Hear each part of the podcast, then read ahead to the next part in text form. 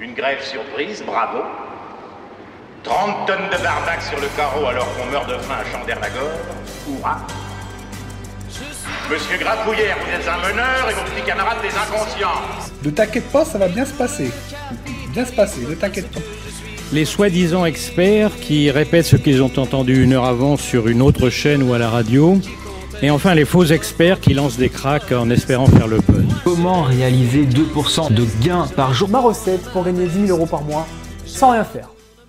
La finance, on aime bien, mais il y a des trucs qui nous dérangent. Bonjour Jean-Christophe. Salut Amandine. Alors avant d'aborder quelques escrocs notoires, remontons un peu dans l'histoire 400 ans avant Jésus-Christ pour être plus précis, dans la Grèce antique avec un des philosophes majeurs de la rhétorique, j'ai nommé Aristote. Bien. Quelques mots sur la rhétorique? Si on veut résumer, cela rassemble les usages pratiques de l'art oratoire, l'éloquence, la persuasion, et tout ça ne vise qu'à convaincre un auditoire sur les sujets les plus divers. Alors j'ai omis volontairement d'autres sous-chapitres hein, liés à la rhétorique par manque de temps, puisqu'on doit toujours rester dans les 4 minutes chrono. Eh oui. Mm. Alors, la rhétorique, ce peut être un moyen d'enseignement ou un outil politique, mais ça peut devenir aussi une arme redoutable de manipulation. C'est clair, et c'est comme ça qu'on a pu vendre euh, la tour Eiffel en pièces détachées. Alors, ça, c'est mon histoire préférée. Commençons donc par Victor Lustig, euh, qui dans les années 20 est interpellé par un article d'un journal qui évoque la nécessité de constante réparation, euh, véritable gouffre financier pour la mairie de Paris. Notre ami a la folle idée de fondre le monument se faisant passer pour un haut fonctionnaire. Il envoie donc à cet effet un courrier, une lettre, à cinq des plus riches ferrailleurs parisiens en leur proposant d'acquérir 7000 tonnes de métal. En effet, ayant entre-temps fabriqué des papiers en tête des faux, bien sûr, de la ville de Paris, les cinq ferrailleurs sont conviés à l'hôtel Crillon. Euh, et bien entendu, il est demandé de conserver la plus grande discrétion sur cette transaction. Bah oui, tu sais bien, Jean-Christophe, on ne partage pas une bonne bah, affaire. Hein. alors dis-moi, que s'est-il passé? Oh bah alors, euh, manipulateur jusqu'au bout, Lucie a fait en plus monter les enchères entre les cinq. Et le plus naïf a été le plus offrant, c'est un certain André Poisson, qui hypothèque tout, y compris sa maison, et fait un très gros chèque à Lustig. Voilà, il vient d'acheter la tour Eiffel. Absolument incroyable. Et quelques jours plus tard, bah, il découvre le poteau rose, mais trop tard, puisque l'escroc s'est enfui à Vienne avec le magot. Par peur du ridicule, la victime ne dira rien. Et c'est d'ailleurs souvent pour cette raison que certaines arnaques prospèrent. Mmh, tout à fait. Alors, j'ai un petit quiz pour toi, Jean-Christophe.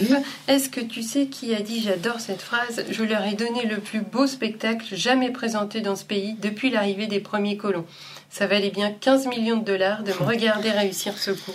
Et oui, de l'art colon, euh, Charles Ponzi. Exactement. Ouais, on ne peut pas l'ignorer parce qu'aujourd'hui, ce mécanisme se retrouve souvent dans d'autres modèles d'escroquerie, y compris sur YouTube.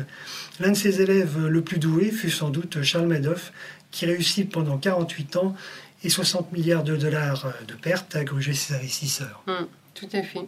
Alors Charles Ponzi reste synonyme d'escroquerie, évidemment. Il est né en 1882, il émigre aux États-Unis en 1903 et il crée en 1919 la SEC, tout bonnement l'acronyme qui renvoie à celui du gendarme de la bourse. Exactement, c'est culotté. Hein.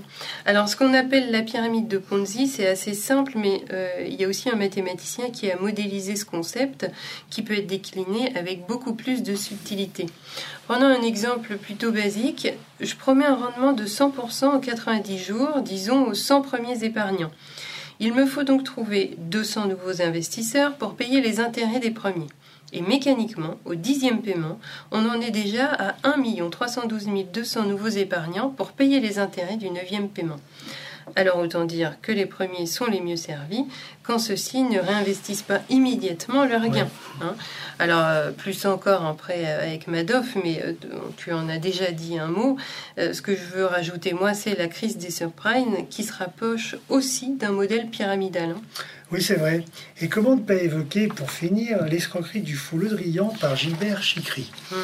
Alors, ce personnage haut en couleur a trouvé le moyen de se faire passer pour le ministre de la Défense, rien que ça, et d'appeler entre autres les entreprises du CAC 40, autant taper le plus haut possible, là il a raison, La Poste, euh, Galerie Lafayette, Page Jaune, Caisse d'épargne et d'autres qui n'en ont jamais euh, communiqué, euh, pour un soi-disant soutien de la guerre contre le financement terroriste. Et il réussit ainsi, par le verbe, exclusivement par téléphone, à siphonner près de 50 millions d'euros.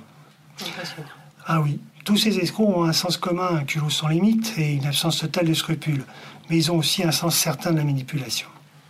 On pourrait dire que le pire dans tout ça, c'est que les victimes bien souvent se taisent par peur du ridicule, en se jugeant soi-même après coup suffisamment naïf, alors qu'ils ont eu affaire à des manipulateurs, des manipulateurs capables de convaincre n'importe quel individu de n'importe quel rang social. Oui. Alors revenons-en aux fondamentaux. Hein. Pour qu'il y ait des escrocs, Jean-Christophe, il faut avoir en face des individus prêts à les suivre. Hein. Alors, notre société actuelle, elle nous surprotège et elle nous fait oublier une notion essentielle qui est la responsabilité de nos propres actes. Donc on va en arrêter là pour aujourd'hui. Hein. Le, prochain podcast traitera d'un sujet un peu plus complexe, mais on vous dit rien et vous saurez tout en décembre. Et voilà, à bientôt. À bientôt Jean-Christophe. Ça vous a plu? Vous en voulez encore? Commentez, partagez, écrivez-nous et on vous fera un podcast aux petits oignons. On prendra le temps pour tout vous dire sur le sujet qui vous intéresse. Vous verrez, tout va bien se passer.